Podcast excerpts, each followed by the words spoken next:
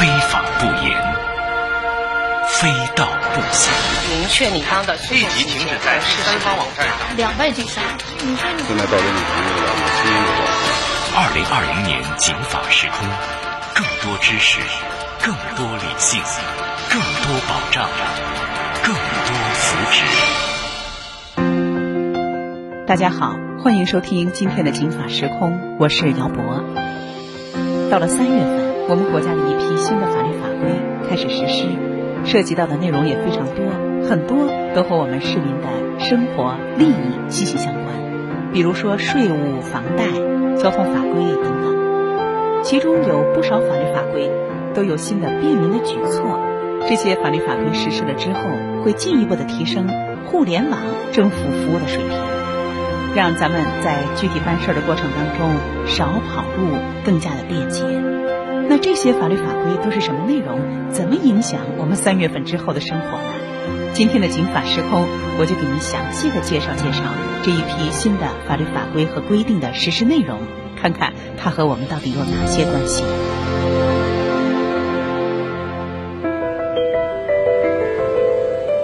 安身在车里，安心在当下，安全在路上。警法时空，姚博主持。首先，我们要说的是，二月二十五号召开的国务院常务会议，在这个会议上部署了对个体工商户加大扶持，帮助缓解疫情造成影响困难的问题。会议决定，从三月一号开始，一直到五月底，免征湖北省境内小规模纳税人的增值税。其他地区的征税率也由之前的百分之三下降到了百分之一。第二就是个体工商户按单位参保企业职工养老、失业工伤保险的，参照中小微企业享受免征政策。还有就是引导金融机构增加发放低息贷款，定向支持个体工商户，切实落实除高耗能行业外，工商业电价进一步。阶段性降低百分之五的政策，最后一个就是鼓励各地通过减免城镇土地使用税的方式，支持出租方为个体工商户减免物业租金。刑法时空，透过法理看生活。房贷族，您要注意了。接下来我要说一个跟您的钱袋子有关的事儿。二月二十九号。工商银行、建设银行、农业银行等多家商业银行发布了一个公告，公告的内容是从三月一号开始到八月三十一号，陆续受理存量浮动利率个人贷款定价基准转换业务，非常的专业啊！您不用管它具体说的是什么事儿，一句话，也就是说呢，有些房贷族要重签贷款合同了。那大家说啊，为什么要重签这个贷款合同呢？这是因为过去银行向客户发放贷款的时候，利率都是按照央行公布的百分之四点九的基准利率，以打几折或者上浮多少个百分点的形式来确定。但是呢，去年的八月，央行发布了改革完善相关的机制的公告，明确要参考一个新的贷款利率，专业性的语言呢就是存量浮动利率转换为定价基准转换利率。这项工作呢，原则上在今年的八月三十一号之前要完成。不过，我估计大家最关心的是，中国银行转换的相关的利率，那也是为了未来，比如进入降息的周期或者转换基准之后，便于计算和管理。但是呢，转换了之后，对于个人来说，特别是房贷族来说，那利息会变少吗？利息是不会变少。不过呢，对于有过房贷的业主，目前呢。您现在就面临两个选择，也就是计算利息的方式不同了。一个是选择固定利率，一个呢可以参照这一次新出台的 LPR，就是最新的这个利率的方式。而且只有一次选择的机会，选了之后呢就不能改了。不过由于受疫情的影响，各家银行都会鼓励客户通过线上的方式来转换。您可以登录手机银行、网上银行等客户端自行转换，或者是呢。收到银行的短信之后，回复变更，后续根据疫情的防控的进展情况，银行呢会推出线下渠道。到时候啊，您也可以通过银行的网点、智能柜员机去转换，或者如果呢疫情彻底结束、恢复了服务之后，您还可以到服务网点的柜台具体去咨询。和广大的司机息息相关的一个事情要给大家介绍了，从三月一号开始办理机动车登记、核发检验标志业务的时候，交管部门会通过信息系统自动生成。自动推送检验标志的电子凭证，可能这两天呢，北京的一些驾驶员在开车的过程当中就会看到电子屏上的一些显示。车主呢，也可以登录互联网交通安全综合服务平台，或者是交管幺二幺二三手机 APP 直接查看和下载使用。那这样的一个检验标志电子凭证，它分为在线出示。离线出示和打印出示三种出示方式。那比如说啊，在线出示，您可以登录交管幺二幺二三手机 APP，使用在线生成检验标志电子凭证。需要的时候呢，出示手机就可以。当然，车主呢也可以通过网上下载检验标志电子凭证，打印一个纸质的凭证出示，这样呢也方便自己哈，就不用打开手机了。还有就是。检验标志电子凭证可以适用于执法管理公共服务和经济活动多个执法和服务的场景。这一次呢，公安部呢在不少城市试点啊，十六个城市，包括北京、天津、重庆、上海、哈尔滨等等，在试点的基础上，会进一步加快步伐，全国推广使用。另外，从三月一号开始，公安部将在部分城市，这一次呢是在上海、江苏、山东。广东、重庆、四川等六个省市先行试点，还没有北京。接下来呢，就会在全国实施。主要的实施的内容呢，就是实行网上查询交通事故处理的进度和结果，对造成人员伤亡或者较大财产损失适用一般程序处理的交通事故的当事人，包括当事人和当事人的近亲属，还有他们的代理人、律师等。都可以通过互联网交通安全综合服务管理平台的网页以及交管幺二幺二三手机的 APP 查询事故处理的进度和结果。所以啊，我特别建议广大的司机，您下载一个交管幺二幺二三。您看，这个 APP 的功能还是非常多的。安身在车里，安心在当下，安全。在路上，警法时空，姚博主持。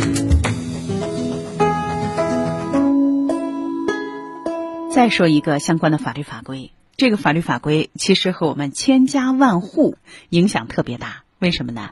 因为它的名字就叫《工程总承包管理办法》。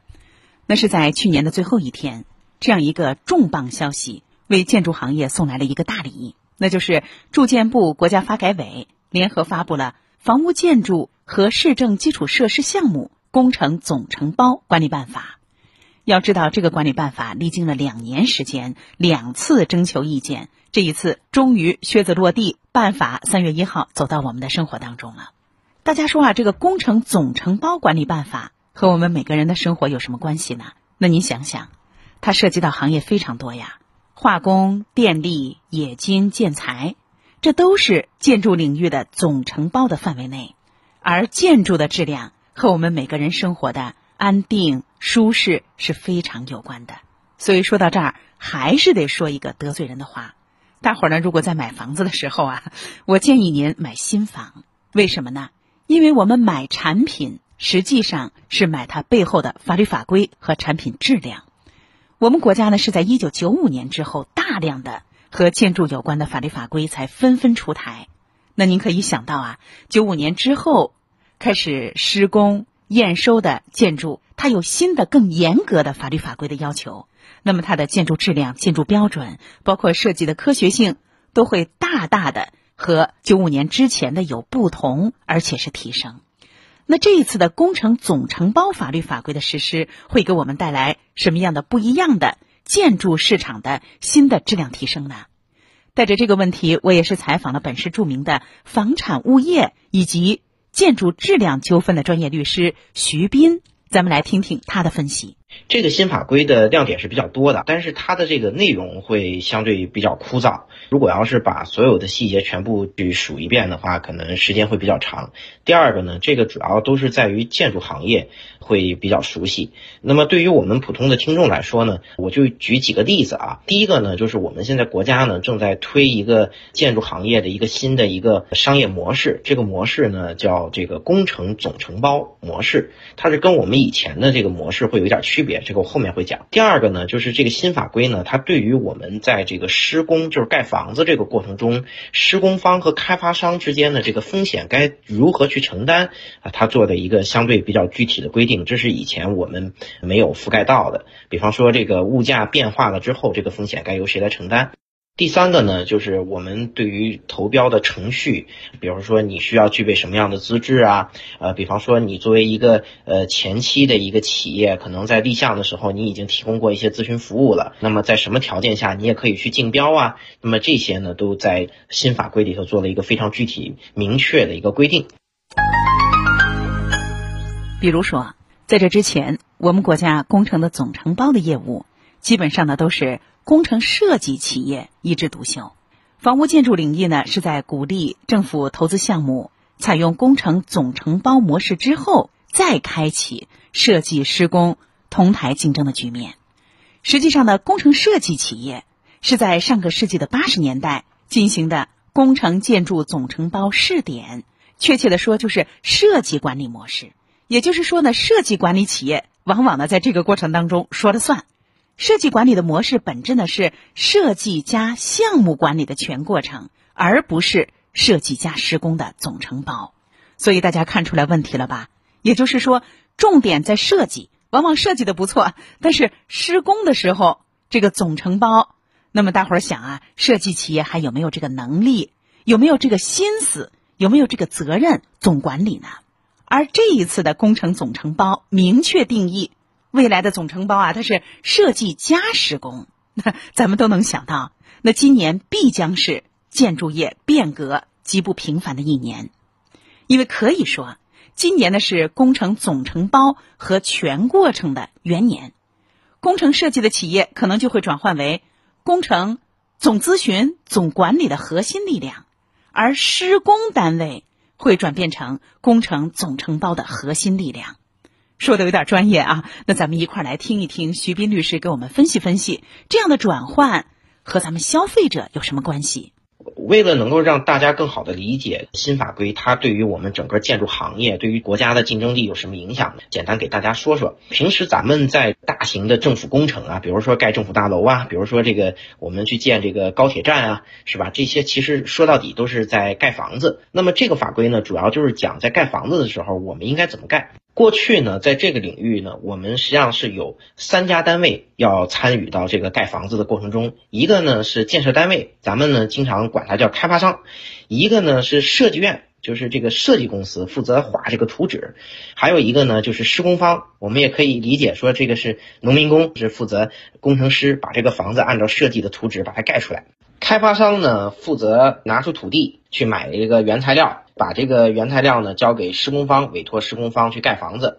开发商呢负责呢去找这个设计单位，然后呢让设计单位给他画图纸。开发商呢再把这个图纸给施工方。这个施工方是怎么选出来的呢？是通过投标选出来的。就是过去我们采用的绝大多数的这个项目的模式呢，是施工方的一个招投标的模式，所以我们把这个可以叫做施工承包模式。现在呢，我们提出来的这个新模式呢，是说什么呢？是以后啊，只有两家公司，一家呢是开发商，是业主，然后另外一家呢就是这个总承包商。这个总承包商呢，既负责设计，又负责采购，又负责做施工。那么当然了，就是说它其实是有很多种不同的模式的，有四种模式，甚至包括咱们新规里头涉及到的具体的两种模式。但是不管是哪一种模式呢，都比《三国志》三家分立要好得多。三个单位合作一起盖房子，它会有什么样缺点呢？在我们目前房地产行业面对的一个现状，就是可以说它是一个乱象，也可以说呢是我们快速发展了之后的一个代价。这个是一个制度不完善的地方，就是我们的开发商呢为了逐利啊，为了多挣钱，开发商呢往往对于这个建筑长远的寿命他没有一个远见，他就希望能多挣钱，所以呢开发商呢肯定是尽可能去买一些便宜的材料。然后呢，我们的设计方呢，跟开发商想法它恰好相反，因为设计方能挣多少钱呢，是取决于设计这个房子贵不贵，它按照比例来收费的。所以呢，设计方呢是怎么贵怎么来。然后我们的施工方呢，为了能够拿到项目呢，施工方一般都是低价竞标。哎，你们家是两千块钱一平米，好，那我们家一千五百块钱一平米，我就可以把这工程给你接下来。但是他把工程接下来之后呢，他不自己做，他在层层转包，最后转包转包转包就到农民工手里了。那么如果要是大家就比这个谁的价格便宜，等到把价格压缩到一定程度了之后，该怎么挣钱呢？这个时候要挣钱，大家就可能经常会说说还在偷工减料吧。除了偷工减料之外呢，还有一个呢，就是你不能按照那个设计方的图纸去造房子。经过一番折腾之后，他就可以在最后结算的时候可以多结算一些钱，多赚一些利润。刚开始找装修公司的时候，每个装修公司都说自己很便宜，但是等你真把他请进家来了之后，他就开始说，哎，这个我得加钱，那个我得加钱。但这个其实咱们开发商盖房子也遇到这个问题。说到这儿，大伙儿估计听明白了，这就会出现设计的挺好，拿着这个房屋的说明书一看也不错，可是有猫腻儿。什么猫腻儿啊？在施工的时候啊，这钱少，他给你偷工减料，减料怎么减呢？减标号啊。所以呢，就出现了在二零一八年的时候，北京市住建委曾经的行政处罚过一个企业。这个企业干了一个什么事儿啊？就是一个小区里两幢楼，其中一幢呢是保障性质的楼。设计的挺好，可是他在施工的过程当中啊，用更低标号的水泥，但这件事情没捂住，被市住建委发现，于是呢，就做出了全市第一例对保障性住房的建筑企业在施工的过程当中的行政处罚。那这是被抓住的哈，但愿但愿没有啊那些呢浑水摸鱼成功的企业。那您看。以前呢，这个设计企业呢是轻资产的行业，设计嘛哈，它不仅是上游，而且呢，它对下游还有一个延伸。可是未来，待会儿注意了啊，有了这样一个法规，可以说是强基建、保施工的一个增长之年。我也特别希望啊，有了这一部法律法规，能够极大的保障和提升，不仅是建筑的设计的水平，更重要的是施工的水平。那下面咱们还是来听徐斌律师给我们分析分析这个法律法规它的法律意义和社会意义。我们装修的时候呢，一般来说呢，设计的那家公司呢，它是来提供后面施工的。但是其实你你们会注意到，它经常是两个不同的团队，就是这边设计出来的方案到那边，它就很很快就执行不下去了。但是呢，等到在我们大型的房地产项目领域里面呢，它就会出现一个很割裂的情况，就是这个负责设计的公司他自己不做施工，负责施工的公司呢，他不懂设计。这个我们现在新推的这个方案呢，就是找一家公司既懂设计又懂施工的。那当然，对于我们小业主来说，或者说对于开发商来说，或者说对于我们国家和政府来说呢，在提高这个建筑的长远的发展，包括它的寿命啊，包括它的这个完善的程度啊，就至少可以起到一个减少扯皮，或者说在打官司的时候，这个官司该怎么判，它会有一个非常明确的一个模式。那这就是新规和旧规相比它的好处。除了这个对我们国内建筑行业的这个积极的影响之外呢，对于国外来说呢，我们现在中国呢越来越多的参与到这个国际的竞争中，我们的施工企业到了国外去呢，经常发现我们干不过外国的这些施工方，为什么呢？就是因为我们的这个施工方啊，他只懂施工不懂设计。国外呢，就是跟国际接轨的话呢，这个房地产行业大部分都是采取的这个新模式，所以呢，我们这个模式如果要是能够更新一下的话，那么就会提高我们本。地建筑商的竞争力，那么这样的话呢，我们这个优秀的房地产行业啊，包括我们优秀的建筑行业，就可以有更多的国际化的项目啊，我们去帮这个呃非洲人民盖房子是吧？我们可以去帮这个国外，甚至我们可以跟美国的这个建筑公司去 PK，在国际市场上呢会更有竞争力，国家的这个发展是有很大好处的。这个法律法规呢解读的比较多，为什么呢？因为建筑行业的高质量发展不仅关系国计民生。也关系着我们国家在世界建筑行业市场上的声誉，所以下决心自己提高标准，在这样的一个过程当中，就能够体现出中国的建筑业高质量发展的终极目标和决心。未来，无论是设计企业还是施工企业，都要放大自己的格局，积极应变，促进建筑业高质量的发展，严格遵守相关的法律法规，提高我们的工程建筑的质量。这样的一个和大家息息相关的建筑工程总承包法就为您介绍到这儿。咱们接着说，从三月一号开始，《网络信息内容生态治理规定》开始实施。这个法律法规的亮点就在于对一些常见的网络活动进行明确立法。这个法规非常的重要，它严重关系着互联网创业者的利益。那平时呢，当我们借助互联网的便利自由，浏览、阅读一些免费、快捷、海量的网络信息的时候，网络暴力、人肉搜索、深度伪造、流量造假、操纵账号等这些行为，也在污染着网络的生态。这一次呢，有了相关的网络信息内容生态治理规定，就是希望营造一个良好的网络生态，保障公民、法人和其他组织的合法权益，维护国家安全和公共利益。比如说，网络暴力、人肉搜索、深度伪造等等啊，这些事儿，以前呢没有明确规范，这些行为到底触犯了什么法律？多数的违法行为都以非法经营，或者是妨害公务，或者寻衅滋事定罪和规范。但是这一次就明确了下来。比如说啊，多年前有这么一个案子，有一个小伙子，呃，他自己称他为粉丝之王。他当时呢，在一个网站叫饭否，一夜之间啊，注册了三千多个小账号，通过各种关注，让自己的账号就成了整个饭否的超级大 V。那之后呢，如法炮制，他又在豆瓣网、新浪微博上又开始了同样类型的铺天盖地的操作，而且几个月之后啊，就大获成功。那么，在这样的一个网络信息内容生态治理规定出台之前，这种。引流方式在网络推广圈儿，那有可能就会被争相学习，还会被封为啊粉丝之王。可是本法规出台了以后，那这个行为呢，它就违法了。为什么呢？因为它是操纵账号罪。当然还有很多，比如说网络上的暴力、辱骂等等。这种网络暴力已经成为了威胁互联网环境的一大毒瘤，包括人肉搜索。你人肉搜索的程度到什么程度？哪些是公民隐私？公众人物的隐私到底人肉搜索的范围是什么？这些啊，都给法律还给当事人的生活造成了很多的困扰，甚至是严重的影响。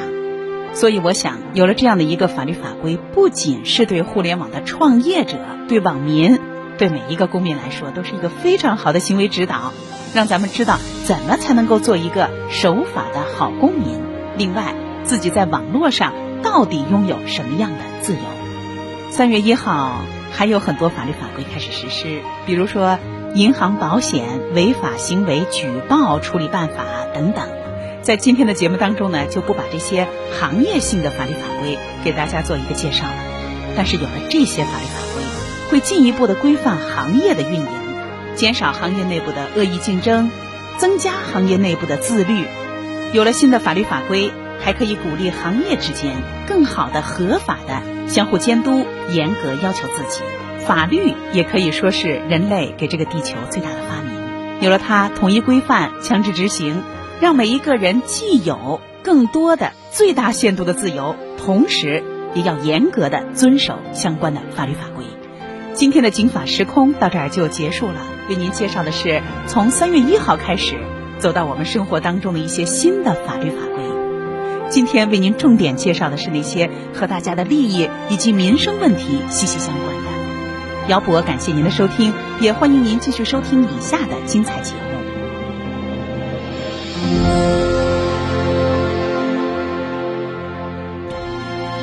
法律博大精深，却也鸡毛蒜皮，看似白纸黑字，实则如影随形。共同债务到底是什么意思？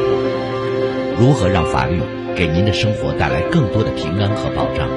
现在起，请在微信公众号里搜索“警法时空”或“姚博幺零三九”，不仅有警法时空往期节目内容，更有公益律师及时回答您的法律咨询。时空你好，我有个法律问题你可以一个贴身、贴心的私人法律顾问。